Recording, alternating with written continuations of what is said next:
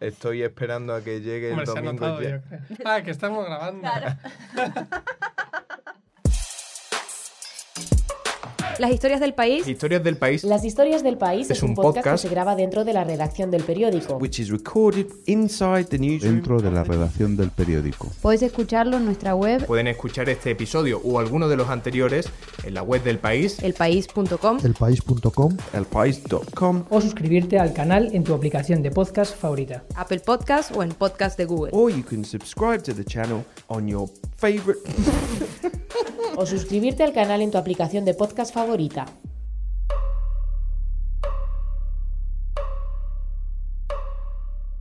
¿Quieres que Juego de Tronos se acabe ya o que no se acabe nunca? Yo quiero que se acabe ya, porque son muchos años seguidos ya. Y estoy un poco cansado, necesito conocer el final ya de una vez. Eh, que no se acabe nunca, porque sé que hay gente muy enganchada. Estás grabando. Estoy grabando. A mí me da mucha pena, pero tenemos que aceptar que a todos nos llega la hora y a Juego de Tronos la llega la hora también. Yo quiero que se acabe ya porque es que si no, o sea, como sé que se va a acabar en algún momento, quiero que ese momento llegue ya porque estoy sufriendo muchísimo. Pues es lo que pasa, que no he visto la serie. O sea que por mí que hagan con Tronos lo que quieran. En algún momento se tiene que acabar. Eh, el temor es cómo se acabe. No, no la he visto. ¡Wow! Que no se acabe. Creo que puede seguir ampliando la historia. Está basado en libros, con lo cual el, el autor puede seguir creando conflictos, historias, eh, diferentes escenarios y creo que es interesante. No, no sé ni siquiera si voy a seguir leyendo los libros cuando sigan saliendo dentro de 15 años, el último. Lo, lo que me da mucho miedo es que tienen que cerrar muchas cosas en muy pocos capítulos en Juego de Tronos. Yo no estoy enganchada, pero sé que hay gente que sí. Entonces creo que si acaba sería bastante perjudicial para su entretenimiento.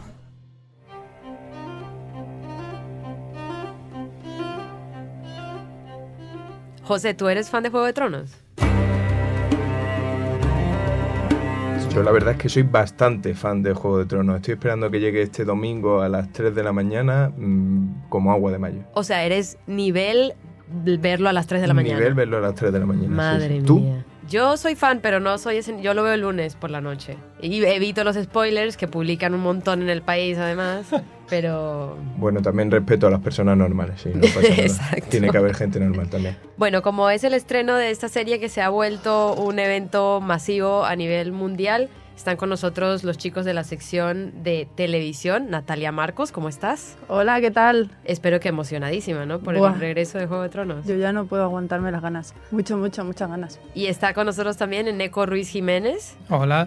Natalia también, aunque no lo haya dicho, es de las que se queda a las 3 de la mañana y se va a quedar Sí. cada semana. Igual sí. ¿Sí? Sí. Esta última temporada hay que verla todos en directo. Esa es mi teoría. Tengo como ganas. Y además es que es la última temporada, es que hay que vivirlo intensamente. Si no te pones en ese modo, no tiene gracia. Yo con esta serie conozco dos tipos de enfermos. Los que como nosotros lo vemos a las 3 de la mañana y los que, eh, esos tienen mucho mérito, se guardan todos los capítulos para luego poder verlos todos de un tirón. No, Eso no es normal. Eso es imposible.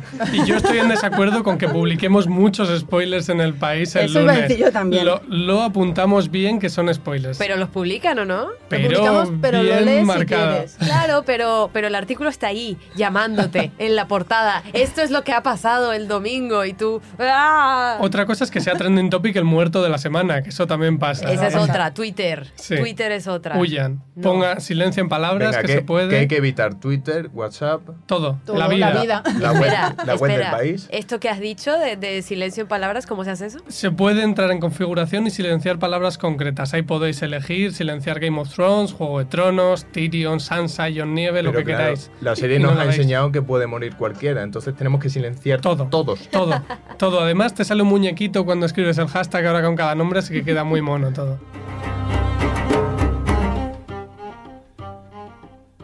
Do you pray to the gods?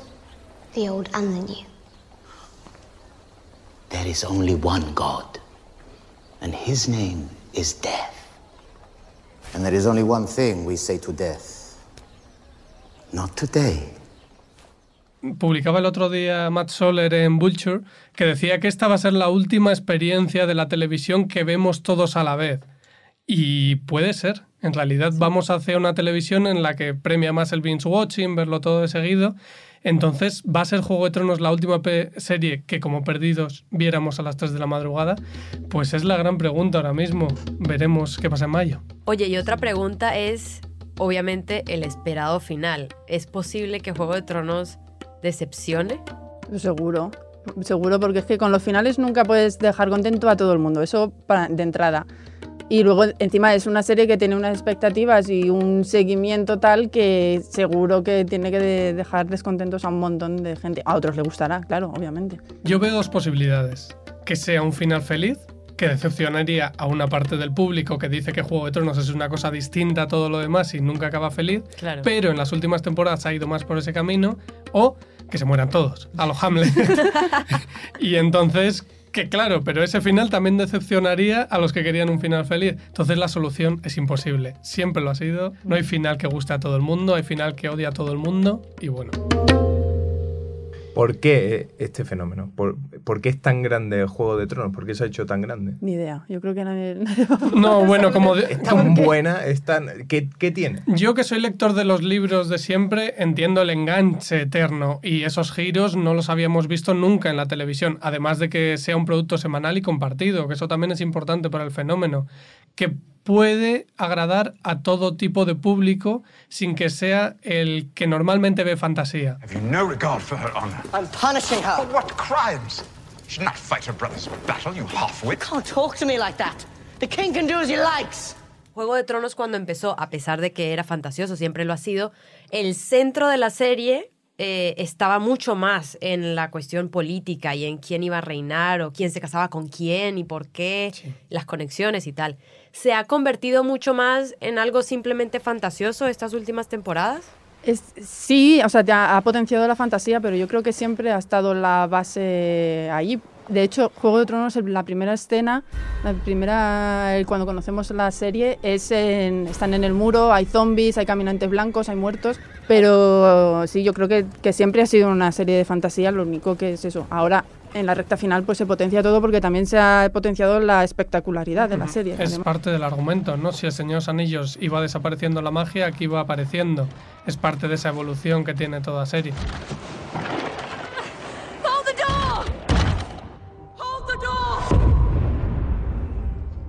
Oigan, y obviamente ya Natalia ha dicho que lo ve a las 3 de la mañana y José tú también. Supongo que lo ven en el inglés original, pero ¿lo prefieren en el inglés original o lo prefieren en español? Pues yo que creo que no he visto doblado nunca Juego de Tronos. Nunca lo has visto. Creo que no lo he visto. Yo siempre todo en el idioma original. Pero es muy divertido ver las diferencias que hay entre la traducción que hacen Mm. acá en España y la que hacen para Latinoamérica. ¿Eso lo han visto alguna vez? Pues no. ¡Coge! ¡Y huid! ¿Ustedes saben cómo se tradujo entonces lo de Hodor aquí en. España? ¿Cómo fue? Aguanta el portón. portón, eso, ya me había olvidado todo. ¡Aguanta el portón! ¡El portón! ¡El portón! ¡El portón! Y tengo aquí el latino. Es déjalo cerrado. ¿Y co- ¿Cómo se convierte Déjalo cerrado en es peor todavía. ¡Calorado! ¡Calorado! ¡Calorado! ¡Coado!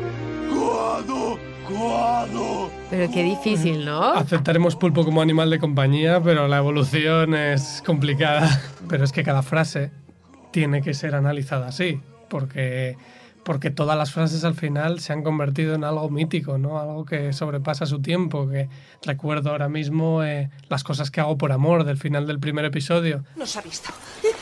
Tranquilo, tranquilo. Nos ha visto. Ya te he oído la primera vez. Las cosas que hago por amor. donde descubrimos lo que era Juego de Tronos. Esa frase es muy importante. O no sabes nada, Jon Snow. You know nothing, Jon Snow. Sin ese acento de Ygritte. Tú no sabes nada. Yo nieve. Son todas muy importantes y trascienden a ellos. Está con nosotros Cristina Macía, quien fue la traductora de los libros Canción de Hielo y Fuego, esos en los que está basada la serie Juego de Tronos. Bueno, fue y seguirá siendo, supongo, ¿no, Cristina? O sea, porque faltan libros por publicar. Hola, ¿qué tal? Pues faltan dos que sepamos, que sepamos y si no hay cambios en los planes. Sí, faltan dos y espero seguir siendo la traductora así. Una de esas primeras decisiones que tuviste que tomar, imagino, fue decir que Jon Snow en España iba a ser John Nieve, ¿no? Tenemos aquí al doblador de, de John Nieve, Eduardo Bosch Méndez, doblador no, actor de doblaje. Hola Eduardo. Muy buenos días, ¿cómo estamos? ¿Qué tal? Desde el muro. ¿Cómo te llamas, muchacho? John Nieve. Majestad. Uno de los debates más rudos en la, entre los seguidores de Juego de Tronos es, por supuesto, esa escena de Hodor en la que se descubre por qué se llama Hodor, ¿no? Claro, Eh, sí. Pues es una papeleta, es, es un hueso duro de roer. Se le dieron muchas vueltas, ¿eh? fue, un, fue una situación difícil que estuvieron con HBO, con todo el mundo dándole vueltas a ver cómo poder resolverla y esa fue la manera, un poco pues una mezcla de frases y también hay que darle una licencia a la situación y decir, bueno, pues es que no se puede hacer de otra manera y la gente ya lo entiende. Eh, a ver, yo, tra- yo traduzco los libros, así que todavía no me ha llegado me ha llegado el problema. La única esperanza que me cabe es que George Martin se olvide de incluirlo en los libros. Pero sospecho que no va a suceder. Cuando vi el episodio de la serie, la verdad es que eh, me espero a la mañana siguiente a- a- para verlo, no estoy ahí hasta esas horas de la noche. Y entonces de repente me levanto por la mañana ese día y me encuentro con el teléfono petado de mensajes diciendo, ja, ja, ja, ¿cómo te las vas a apañar? Ja, ja, ja. Y yo diciendo, ¿qué habrán hecho? Veo el episodio y digo, quiero morir. Entro en internet y digo, quiero morir. Así que hice lo único que se puede hacer en estos casos. Me imprimí una camiseta que decía, keep calm and hold the door. Y Eduardo, ¿cuánto antes veis vosotros los episodios? A ver si yo el primer capítulo ya lo he doblado. Vaya, vaya. ¿Y, y- y- y- y qué pasa? Eh, pues sale John Nieve, sale un, ahí un montón de gente, está muy divertida. Es un pedazo de capítulo, ya iréis viendo, porque no os voy a anticipar nada, como vosotros comprenderéis. Primero porque sería una puñeta para cuestión de los del público hacer spoilers, y segundo porque HBO me mete en Guantánamo directamente. Oye, Eduardo, entre la quinta y la sexta Claro. temporada, la, Ah, la sí, duda sí. que había en todo el universo Sí, sí, sí. era eh, si estaba ¿Qué muerto. pasará? ¿Qué pasará en la sexta? Yo terminé el capítulo, eh, vi el take, vi el por la guardia.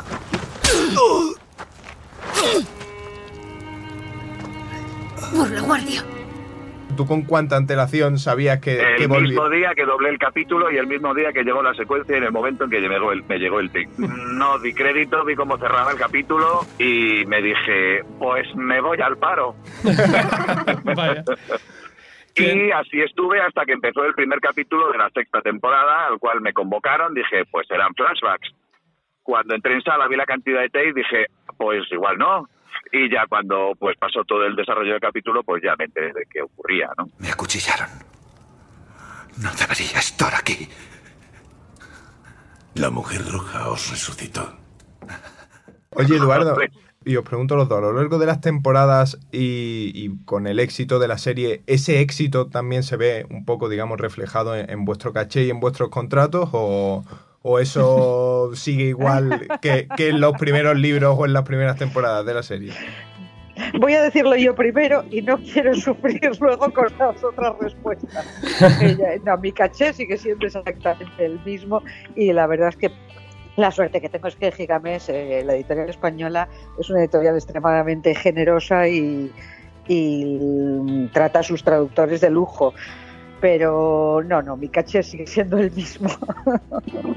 ¿Y Eduardo? Pues en nuestro caso cobramos exactamente igual, no solamente desde el primer día, sino que cobramos exactamente igual cualquier producción que hagamos. Podemos decir entonces Ya, no tenéis... Hay gente que tú- piensa que me estoy forrando, Eduardo, y se con lo está de forrando morirse- por hacer yo nieve. Pues, Con lo de morirse no, yo- resucitar podría haber pedido un aumento. ¿no? Claro, eso es.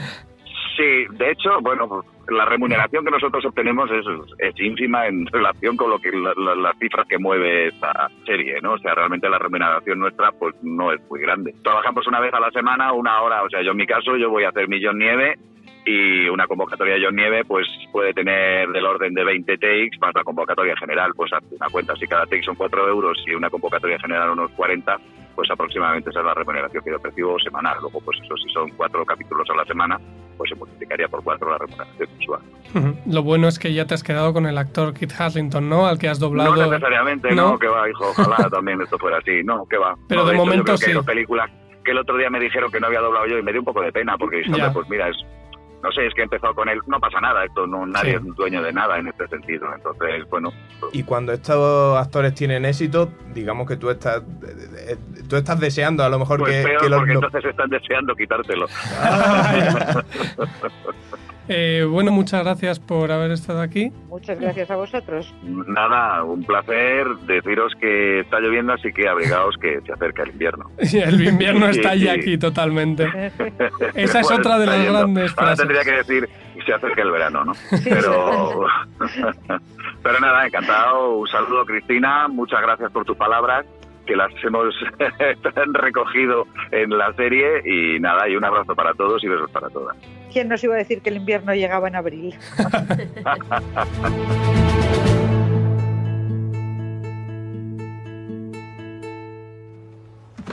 John, ha llegado un cuervo de la ciudadela. Un cuervo blanco. Llegó el invierno. Ustedes dos han estado en, en rodajes, ¿no? De Juego de Tronos. No, Natalia. Solo Yo Natalia. sí. ¿En cuál estuviste? Cuéntanos. Yo estuve en Sevilla la primera vez que vinieron, el primer año, en el 2014 estuve yo, ya he perdido la noción del tiempo. Estuve en el, Alcázar de Sevilla. Fue una visita súper reducida de medios y súper breve de, de estar allí, porque no nos dejaban hacer nada apenas, solamente vimos grabar una secuencia que estaba Jamie Lannister, había ido a, a Dorne a por su hija, creo, a negociar llevarse a su hija. Era el final de la Que descanse en paz. temporada. Spoilers. Beco.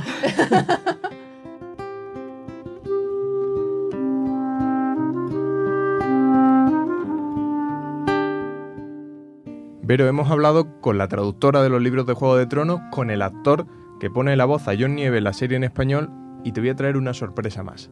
Y es que Neko y yo, atención, ¿eh? hemos hablado con un actor de Juego de Tronos. No me digas. Bueno, no te hagas muchas ilusiones. Llamé a Peter Dinklage y a Kit Harrington, como tú me dijiste, pero es que no les venía bien, ¿sabes? Entonces recordé que un amigo mío sale en la serie. Se llama Germán Ríos, tiene 28 años y es de Ronda, como yo. Pero, ¿y él qué papel hace?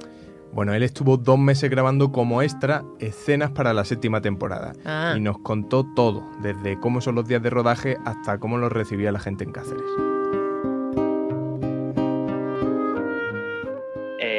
El día a día nuestro pues era levantarnos temprano, las 3, 4 de la mañana, ir a la, a la nave para pasar por peluquería, maquillaje y vestuario. Vamos, una vez que había un rayito de luz, ya empezamos al set de rodaje. Y pues te pegaba prácticamente todo el día. Pues a ojo, pues casi los 200, 300 personas de extra éramos allí en la guerra. Eh, estuvimos rodando los capítulos de la séptima temporada, los capítulos 4, 5 y uno de un poquito del capítulo 2. Y la escena, pues la gran guerra. Los Dothraki con- sorprenden a los Lannister cuando están cerca del lago y aparece Khaleesi con el dragón y nos quema a todos vivos. ¡Arqueros! ¡Arqueros! ¡Conmigo!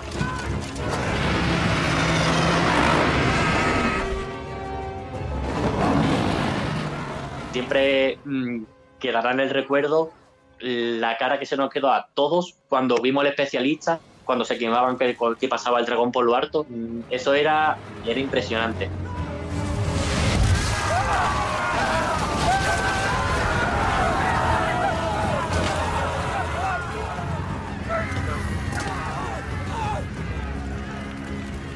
Escorpión de Kyburn está ahí. Pues id para allá. No puedo disparar con una mano.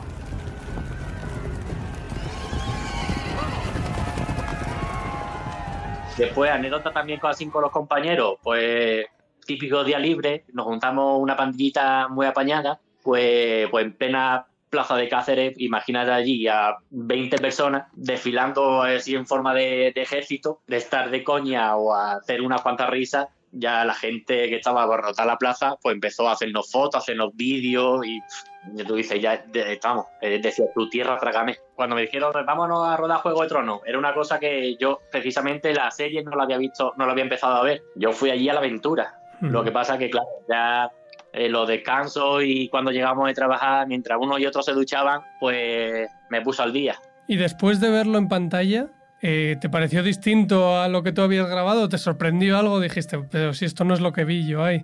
Me sorprendió mogollón. Me sorprendió eh, lo que es el estilo de, de bombas, eh, fuego, todo, todo, todo, todo.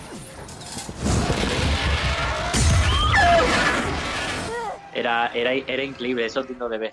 ¿Y te reconoces tú en pantalla o no? Sí, he tenido la suerte de, de poder reconocerme en, en un capítulo, la verdad. Y se lo enseñas a los amigos, entiendo, y demás. Sí, ese era yo. Sí, sí, sí. Vamos, sin duda esa foto ya está en Instagram subida.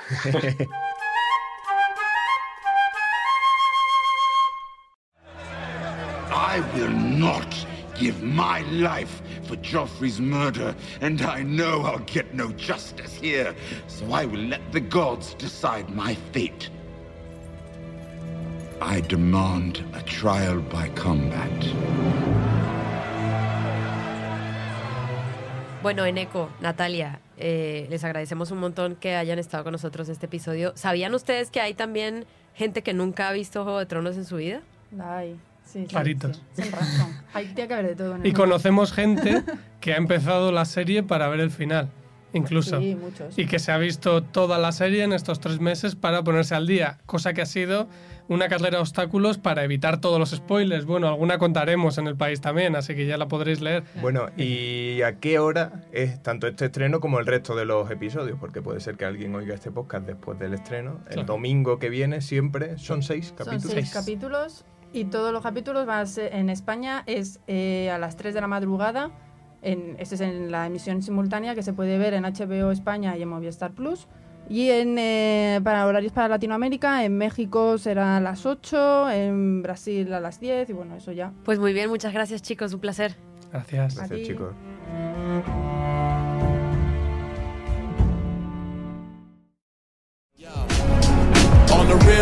Boy is a hip hop player, but for this joint here, I play the role of King Slayer. See, toe to toe- José, un podcast ligero esta semana. Bueno, ya era hora, no vamos a arreglar el mundo todas las semanas. Les recordamos que esta es una producción del país que además tiene un montón de podcasts buenísimos que pueden encontrar en su web elpaís.com. También que nosotros somos José Juan Morales y Verónica Figueroa y que este programa se llama Las historias del país. Si lo buscan en su móvil, se pueden suscribir a través de su aplicación de podcast favorita. Gracias por escuchar. Adiós.